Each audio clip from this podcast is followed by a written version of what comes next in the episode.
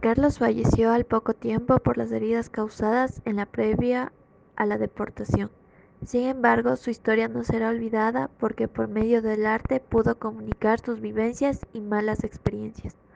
El mundo debe conocer estas historias que en su mayoría se convierten en un número, en voces sin fuerza que claman por ser escuchadas, en susurros que gritan ser atendidos y en lamentos que agreden por ser sofocados.